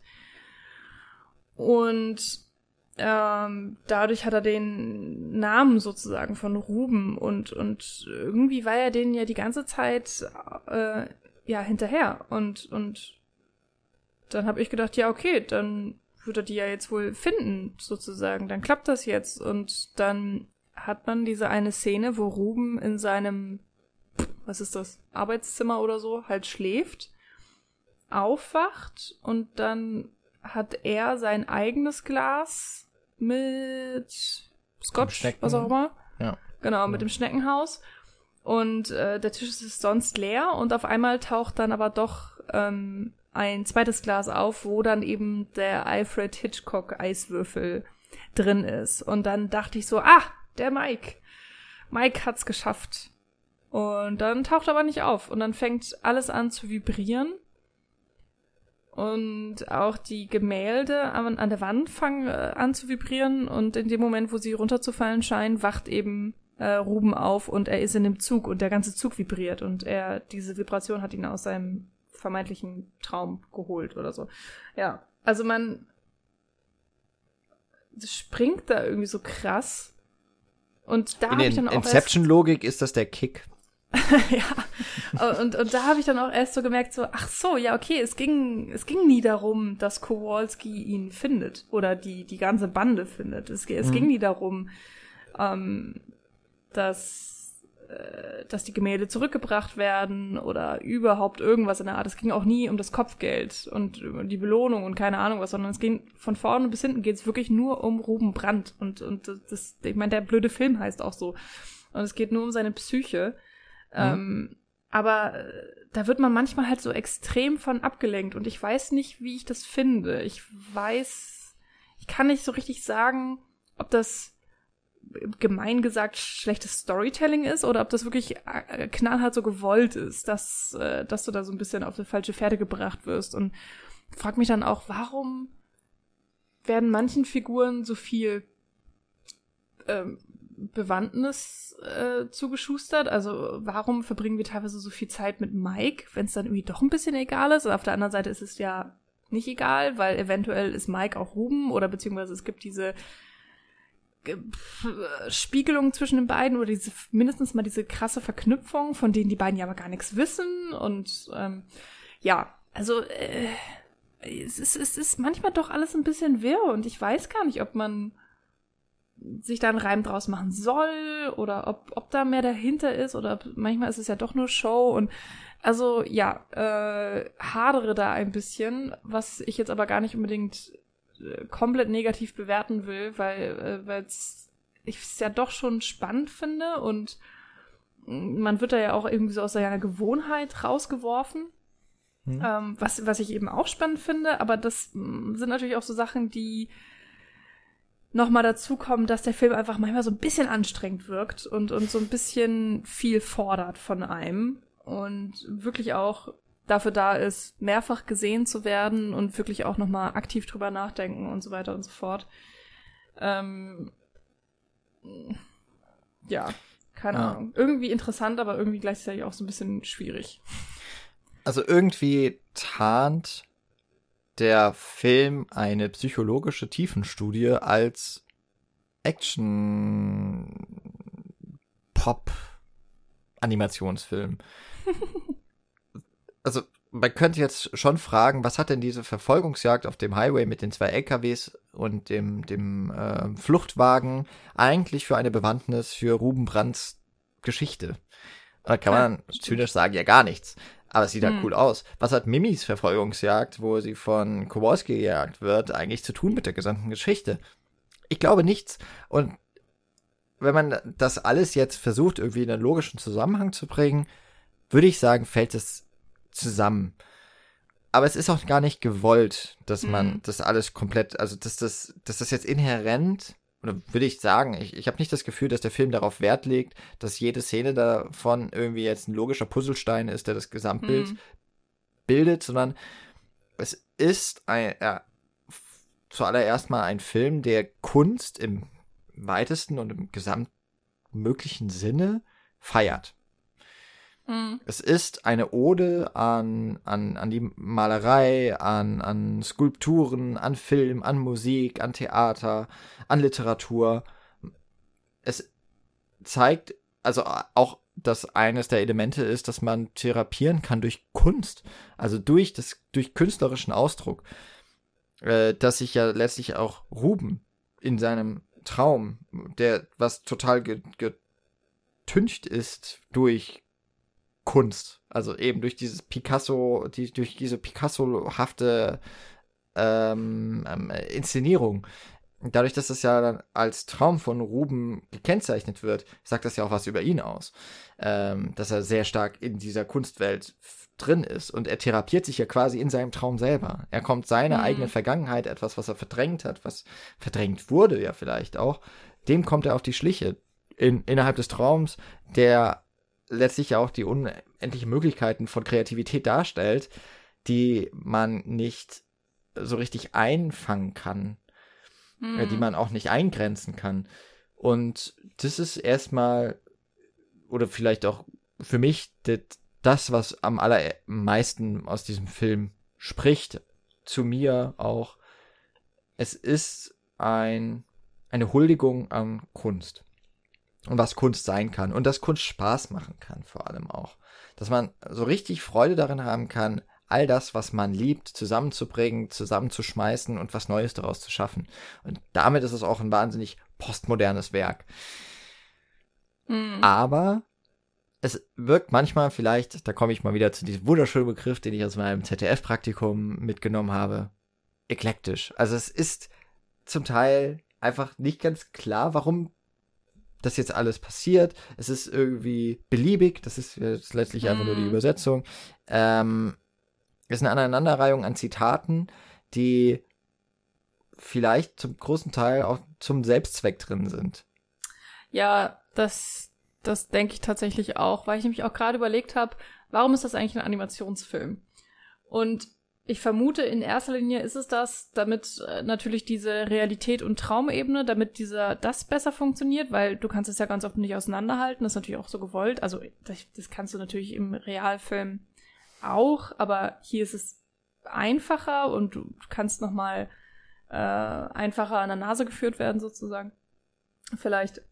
Und der andere Hauptgrund, der vielleicht sogar wichtiger ist, du kannst eben diese ganzen Gemälde unterbringen. Und das natürlich dann auch sozusagen noch in der, klar, dann kommt natürlich noch das, der Stil hinzu, dass, dass die ganzen Menschen verfremdet sind und so weiter. Aber ähm, was da im Hintergrund gezeigt wird, also auch wenn wir in Tokio sind, in dieser Pop-Art-Ausstellung, mhm. da ist ja alles voll von Bildern. Und ich bin mir ziemlich sicher, das sind alles Bilder, die es wirklich gibt. Denke ähm, ich auch. Und, genau.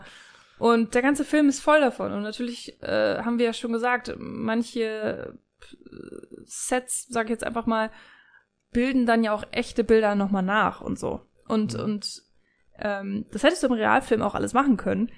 Hätte halt irgendwie ein Jahr gedauert, glaube ich. Also selbst wenn du ähm, nicht die echten Bilder genommen hättest, logischerweise, weil wer macht das schon, sondern dann einfach irgendwie Drucke äh, hingehangen hättest und so. Ähm, der Aufwand, der, hi der hier für ein paar Frames gemacht wird, ist halt im Animationsfilm, äh, das einfach dann hinzuzeichnen oder äh, ne, das, das äh, im, im Computer irgendwie so zu machen, dass das dieses kleine Botticelli da irgendwo im Hintergrund ist oder irgendwas in der Art. Natürlich um ein großes, äh, vielfaches einfacher, als das halt im Realfilm zu machen. Würde und halt auch schneller. Ich glaube. Naja. Also ich meine, so ein Druck hast du relativ, also ähm, oder sagen wir mal so, ich glaube, das meinst du auch nicht äh, despektierlich gegenüber Animationsfilmen oder auch jetzt dem. Nee, nee, ich glaube, der nicht. war jetzt auch irgendwie fast acht Jahre so von, also der war sehr lange in der Mache, auch weil ja der, der Künstler selber sehr, sehr viel selbst da gemacht hat. Ähm, also ich habe schon gesagt, er ist nicht nur Regisseur, Drehbuchautor, Produzent, er ist eben auch Key Artist gewesen. Also als Key-Bilder werden ja die quasi Endposen bezeichnet. Also das ist so das Anfang- und Endbild einer Szene oder einer Bewegung. Und das ist auch so ein Zeichentrickfilm ähm, sehr, sehr lange Zeit gewesen. Dann gibt es halt die ganz vielen anderen Arbeiterbienen, nenne ich sie jetzt mal. Die haben die ganzen Bewegungsschritte da, dazwischen gemalt, also die Animationen quasi. Und das hat halt auch einfach einen enormen, enormen Zeitaufwand gebraucht und Deswegen, also da wird jetzt nicht auch einfach ein Botticelli in den Hintergrund gemalt, sondern er wird hier entfremdet, er wird trotzdem ja. irgendwie für, ich glaube, für Leute, die wirklich großes Kunstverständnis haben, ist es sehr klar und deutlich, was es dann ist und man kann da so viel erkennen. Also ich wollte nur sagen, ähm, weil, weil nicht, dass es jetzt irgendwie so rüberkommt, das, das ist ja natürlich auch ein riesengroßer Aufwand gewesen und es ist eine, ja, ja. Eine, eine, eine, sehr große, ähm, ein sehr großer Verdienst des Films, wie er seine verschiedenen Standorte, Motive und so weiter ausgearbeitet hat. Aber ich glaube, es. Okay, die, also jetzt die Frage, warum ist es ein Animationsfilm oder nicht, ist natürlich auch ein bisschen müßig, aber vieles hätte natürlich auch einfach so nicht funktioniert. Ne? Also hm. die, ja. ich glaube schon alleine eben tatsächlich dieser Stil, ähm, auch die Bewegungen, die, die ja. absurden also, Szenerien. Ja, also ich, ich glaube, auf eine Art wollte ich auch so ein bisschen sagen, es wurde hier halt alles, was der Animationsfilm bieten kann, wurde komplett ausgenutzt. Mhm. So, und dadurch hast du einfach natürlich andere Möglichkeiten als im Realfilm oder sogar einfach noch mehr. Also das meine ich mit diesem, es ist mhm. einfacher im Animationsfilm zu machen irgendwie. Also hier kann er natürlich dann auch auf eine ganz andere Art und Weise seine äh, äh seine kreative, individuelle Vorstellung irgendwie umsetzen und ähm, das natürlich auch alles abstrakter machen und so weiter. Und mhm. ähm, also als Realfilm wäre der unbezahlbar gewesen für eine ungarische. Ja. Also äh, ja. ich glaube, die, wenn der Film jetzt so eins zu eins umgesetzt würde im Realfilm, dann natürlich mit ganz viel CGI, ähm, um, um das irgendwie adäquat umzusetzen. Das, das kann ja niemand bezahlen. Das würde ja wahrscheinlich in die Milliarden gehen, äh, ja. weil einfach viel zu viel da drin ist und sich viel zu viel ja. bewegt. Ähm, aber, aber ja, da würde ich auch sagen, also die, da wurde nicht einfach nur entschieden, wir machen jetzt einen Animationsfilm, sondern wir nutzen ganz stark die Stärken und die, die Möglichkeiten des Animationsfilms auch aus, um unsere Geschichte zu erzählen, um unsere äh, oder vielleicht auch jetzt hauptsächlich von Kristic, um, um seine Sicht zu übertragen auf die Zuschauerinnen und Zuschauer. Und dann eben auch zu sagen, also überlassen wir auch nichts dem, dem Zufall. Und da, da sehe ich für mich so auch nochmal eine, eine starke Verknüpfung, zum Beispiel zu dem Anomalisa, den haben wir auch mal besprochen von Charlie mhm. Kaufman. Der, äh, finde ich, auch für seine Geschichte einfach elementar wichtig es ist, dass es ein Animationspuppenfilm war, weil ganz viele der Elemente nur dadurch so umzusetzen waren. Da geht es ja um, mhm. um dadurch, dass ganz viele Personen das gleiche Gesicht haben, äh, nicht voneinander zu unterscheiden sind. Und, und die gleiche das, Stimme. Und die gleiche Stimme. Also das, das passt einfach perfekt auf den Kern dieser Handlung, auf ein Motiv. Ähm, und das ließe sich anders wahrscheinlich auch umsetzen, aber es würde nicht so wirken. Und manchmal braucht es vielleicht auch diesen Entfremdungscharakter, den mhm. äh, Ruben Brandt eben auch mitnimmt. Und ich weiß jetzt nicht genau, wie die Animationsfilmgeschichte Ungarns ist, aber Osteuropa ist ja schon auch sehr bekannt für Animationen, also für gezeichnete Animationsfilme, auch gerade jetzt eher Tschechien ähm, oder auch Polen, ähm, also oder generell die ehemalige Sowjetunion, sowas wie der, ähm, ich glaube auch der kleine Maulwurf äh, kommt ursprünglich aus Osteuropa. Ähm, ich meine das Sandmännchen, auch das ist ja irgendwie eine Art von Animation, äh, ist eine DDR-Produktion. Ähm, und ich weiß nicht, ob du das kennst, Pat und Matt. Das sind so ja. Knetfiguren. Äh, das ist ja, glaube ich, auch polnisch. Oder heißt das nicht Pat und Patterchen oder so? Ah, da bin ich mir. Also es gibt, glaube ich, verschiedene Namen. Also es gibt so es zwei, gibt übrigens, ähm, Handwerker, Es gibt zwei West äh, ne? Also es gibt das, mhm. das Ostsandmännchen, das, das, ist ja das bekanntere und das ist das auch, was sich durchgesetzt hat. Aber es gibt auch das Westsandmännchen. Stimmt. Ähm, genau. Aber ähm, ja, sorry. Kennt heute Okay, ich finde es auf jeden Fall spannend äh, von dir zu hören, weil ich da auch sagen muss, äh, da habe auch ich sehr große Lücken. Ich kenne mich da überhaupt nicht mit aus. Ähm, das ist natürlich irgendwie sehr schön, dass du da auch so deine Expertise äh, hast. Ein, ja, doch, Einblicke. ein bisschen schon. Ja, Einblicke, Einblicke okay, sagen wir so. ähm, ja, aber äh, ich meine, deswegen fand ich ja den Film auch so interessant, weil es mhm. etwas ist, was auf einer Seite irgendwie vertraut ist und der, der Film ist allein dadurch, dass er sich eben auch so Genre-Elementen wie dem Actionfilm, wie dem Heistfilm, äh, auch das mit den Treuen, das ist ja mit Inception auch irgendwie äh, en vogue mal gewesen. Auch wenn mhm. erst acht Jahre später entstanden ist jetzt dieser Film oder acht Jahre später also, fertig Wobei ich das Gefühl habe, ähm, dass es hier weniger mit Inception zu tun hat und mehr vielleicht einfach mit Surrealismus. Also dass ja, da einfach ja, sehr viel mitgespielt wird. Genau, oder mit Psychotherapie halt auch. Ich meine, da geht es auch immer ja. mal wieder um, um Ebenen, Hypnose um Traum, oder sowas in der Hypnose. Art, ne? ähm, das Unterbewusstsein, Unbewusstsein, Bewusstsein und so weiter. Hm. Ähm, da kommt schon ziemlich viel zusammen, aber obwohl es quasi in Anführungszeichen exotisch ist, weil Ungarn als, als Filmnation ist, glaube ich, im Westen einfach nicht so bekannt und, und nicht so allgegenwärtig. Ähm, bietet der Film trotzdem, finde ich, einen sehr leichten Einstieg. Einfach dadurch, dass er ähm, eben so stark auch von westlichen Filmen, Geschichten und so weiter beeinflusst ist und sie aufgreift. Ähm, und dadurch finde ich überhaupt nicht befremdlich wirkt so richtig. Also wäre es jetzt halt auf hm. Ungarisch, wäre es schon wieder was anderes. Ähm, aber ich, Ich glaube, ich habe den Film dann tatsächlich auch in der englischen Synchro gesehen, jetzt in der deutschen. Also ich, aber ich würde meine Hand nicht ins Feuer legen. Ist dann mhm. doch schon wieder ein paar Jahre. Oder ein bisschen ja, was. Ja, aber äh, es stimmt schon. Also ich meine, wenn man jetzt äh, den Vorspann oder die Embleme und so weiter und den Abspann ignoriert und, ähm, und so weiter, wenn man den Film guckt, ich glaube nicht, dass du sagen könntest, aus welchem Land das ist. Der ist. Hm. Also, äh, ja, okay, europäisch hätte man vielleicht dann doch schon wie schon eingeordnet, aber ja, ungarisch, äh, nö, hätte ich jetzt nicht sagen können. Also. Ja. Als ja, allein schon europäisch, weil so viel Kunst kann ja in einem amerikanischen Film nicht auftauchen.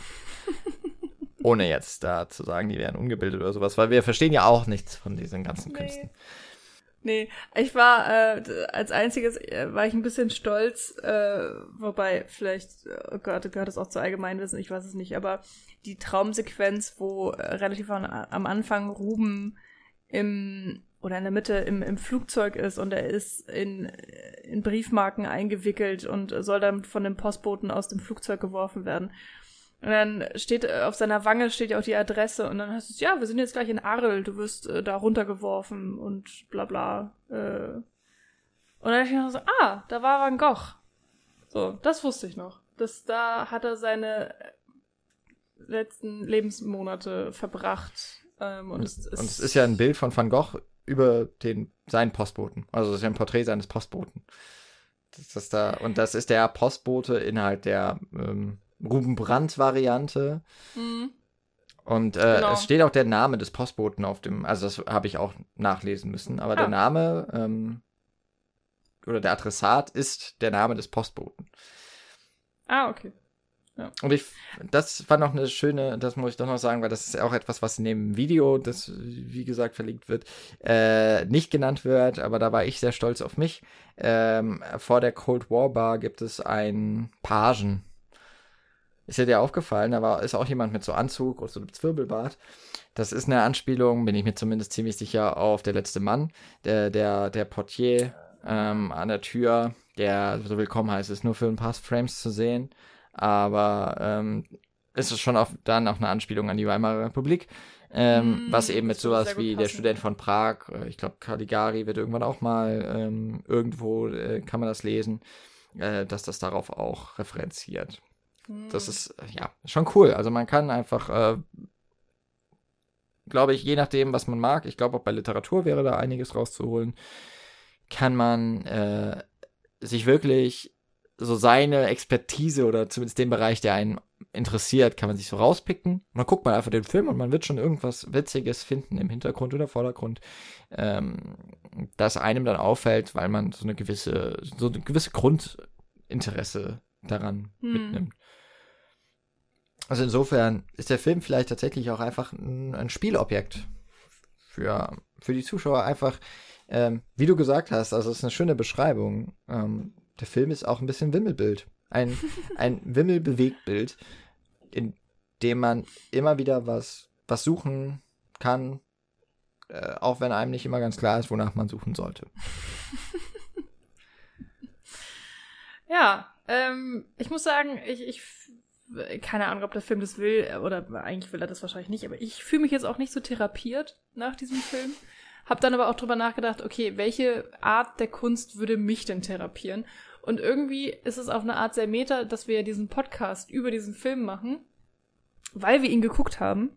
Ähm, und weil wir ihn gucken wollten für den Podcast. Und auf eine Art ist Podcast für mich, also nicht Therapie, aber es, es tut mir sehr gut. ich mache das ja, weil es mir Spaß macht. Und insofern hat es den Sinn dann ja auch erfüllt. Ja, weil es wäre jetzt auch, haben wir auch, glaube ich, auch schon ein paar Mal erwähnt, die Podcasts sind ja für uns schon irgendwie auch eine Möglichkeit, sich auszusprechen und Fragen zu klären. Manchmal kommt eine Diskussion was ganz Neues auf. Und das finde ich irgendwie ganz schön. Also war jetzt auch heute wieder so, für mich zumindest. Und ähm, hm, ich glaube, dass der Film auch wirklich dazu da ist, äh, den nicht nur einfach zu gucken, sondern wirklich auch im besten Fall mit anderen Leuten sich drüber auszutauschen und mhm. äh, Dialog äh, irgendwie äh, zu schaffen und dass, dass der so in Gesprächen äh, und in, in, in den, den Gedanken darüber dann irgendwie noch so weiterlebt und, und größer wird, vielleicht auf irgendeine Art. Ja, also ich glaube, da können wir jetzt auch so ein bisschen zum, zum Schluss kommen oder da, das ist eigentlich schon ein schönes, schön, wirklich sehr schönes Fazit, wo man, wo ich gar nicht viel hinzufügen kann. Es ist ein Film, den wir, glaube ich, beide, äh, wie schon eingangs erwähnt, empfehlen wollen hiermit, sich den einfach mal anzuschauen, einfach weil er sehr, sehr eigen ist, mhm. was gut und schlecht sein kann. Ich glaube, bei uns hat es hauptsächlich funktioniert, dass er uns so in den Bann gezogen hat. Dabei jetzt nicht einfach so äh, entlang fließt, sondern uns auch gefordert hat, manchmal ein bisschen überfordert hat und trotzdem Spaß macht. Also es ist als tatsächlich Actionfilm toll zu gucken. Es ist als ähm, einfach Erfahrung sehr schön und es ist eben auch zum Suchen ähm, als als Interaktion mit dem Film irgendwie schön sich damit einfach auseinanderzusetzen. Und insofern ist es jetzt irgendwie nicht die eingängigste Wahl, was man jetzt bei seinem Filmabend anschauen möchte. Es war auch für mich ein bisschen Überraschung, dass wir uns tatsächlich so schnell dann doch auf diesen Film einigen konnten, weil ja, halt durch Zufall gesehen, dass er verfügbar ist und dann zufällig habe ich wohl ins Schwarze getroffen. ähm, und manchmal, manchmal haben wir dann ja auch bei so Filmen, die wir auch noch nicht so gut kennen, also in dem Fall habe ich ihn ja schon mal gesehen, es ist ja auch immer so ein bisschen im Nebel tasten. Hm. Und manchmal ist das was ganz, ganz Kurioses und dann kann man zumindest über die Kuriositäten oder warum man auch immer was auch, auch misslungen ist oder sowas zu sprechen. Aber hier fand ich es jetzt irgendwie auch ganz schön, weil tatsächlich es einfach Sinn macht, über so einen Film zu sprechen, weil mm. irgendwas ist da immer drin, das hat eine Person gesehen, eine andere nicht. Mm. Ja, auf jeden Fall. Und so muss Kunst ja irgendwie auch wahrgenommen werden. Also der Film, ja, es ist ja auch so Meta, so, äh, was heißt Meta? Es ist, es ist, Filme sind irgendwie auch immer Kunst, aber ich habe das Gefühl, dies, dieser Film ist so Kunst hoch zwei. so, irgendwie. Ja. Genau, aber nicht prätentiös, das ist ganz wichtig. das stimmt. Irgendwie nicht. Nee. Also er ist nicht arrogant und er hat schon irgendwie Charme und so ein Augenzwinkern. Ja, ja, und es ist einer so der, der eigenwilligsten Filme seit langem, die ich gesehen habe. Im Guten wie auch im Schlechten irgendwie. Ich kann mir auch vorstellen, dass es auch genau wieder einer dieser Filme ist, der mit jeder Sichtung so ein bisschen anders ist und ähm, jedes Mal anders wahrgenommen wird. Also nicht, dass der Inhalt sich groß ändert, aber dass man dann vielleicht auch eine andere emotionale Reaktion zu dem Film dann hat. Stimme ich zu. Und sage ich jetzt einfach mal, ich habe mich wahnsinnig gefreut, endlich mal wieder einen Podcast aufzunehmen. Es war viel zu lange, dass, dass ich äh, meine Schnüss halten musste oder was auch immer, dass ich geknebelt irgendwo von der Arbeit weggehalten wurde vom Mikrofon und äh, hat mir sehr, sehr viel Spaß gemacht heute wieder. Und ich hoffe jetzt einfach mal trotzdem, dass wir demnächst auch wieder in größerer Runde beisammen sitzen. Und selbst wenn das beim nächsten Mal nicht der Fall sein sollte, drückt uns einfach die Daumen da draußen. Wünschen wir euch auf jeden Fall sehr viel Spaß äh, mit Ruben Brandt, mit irgendwas anderem, mit dem tollen Wetter draußen. Na toll, es wird schon für uns eher ein bisschen zu heiß. Aber vielleicht hört ihr diese Folge auch im Winter und es wären minus 20 Grad. Dann ähm, vergesst, was ich gesagt habe. Und äh, wir hoffen, euch hat diese Besprechung auch gefallen, hat euch Lust gemacht auf den Film oder vielleicht habt ihr ihn auch schon gesehen. Dann ähm, war es hoffentlich trotzdem irgendwie erleuchtend. Ja, ich werde mir jetzt auf jeden Fall mal ein paar Museumstickets holen und ein bisschen, bisschen was nachholen äh, von, von nicht bewegt Bildkunst. Ich glaube, in Berlin hast du da gute Chancen, was, ja. was zu finden. Ja, und auch noch äh, viel aufzuholen. Eine lange Liste an Sachen, die ich äh, schon die ganze Zeit besichtigen wollte in den vier Jahren, die ich hier mittlerweile lebe. Aber freue ich mich dann auch äh, umso mehr drauf. Und ich hoffe, ihr habt auch ähm, eine tolle lange Liste an Sachen, die ihr sehen wollt, erleben wollt, machen wollt ähm, oder vielleicht auch kreieren selber. Viel Spaß dabei und äh, bis zum nächsten Mal. Ciao.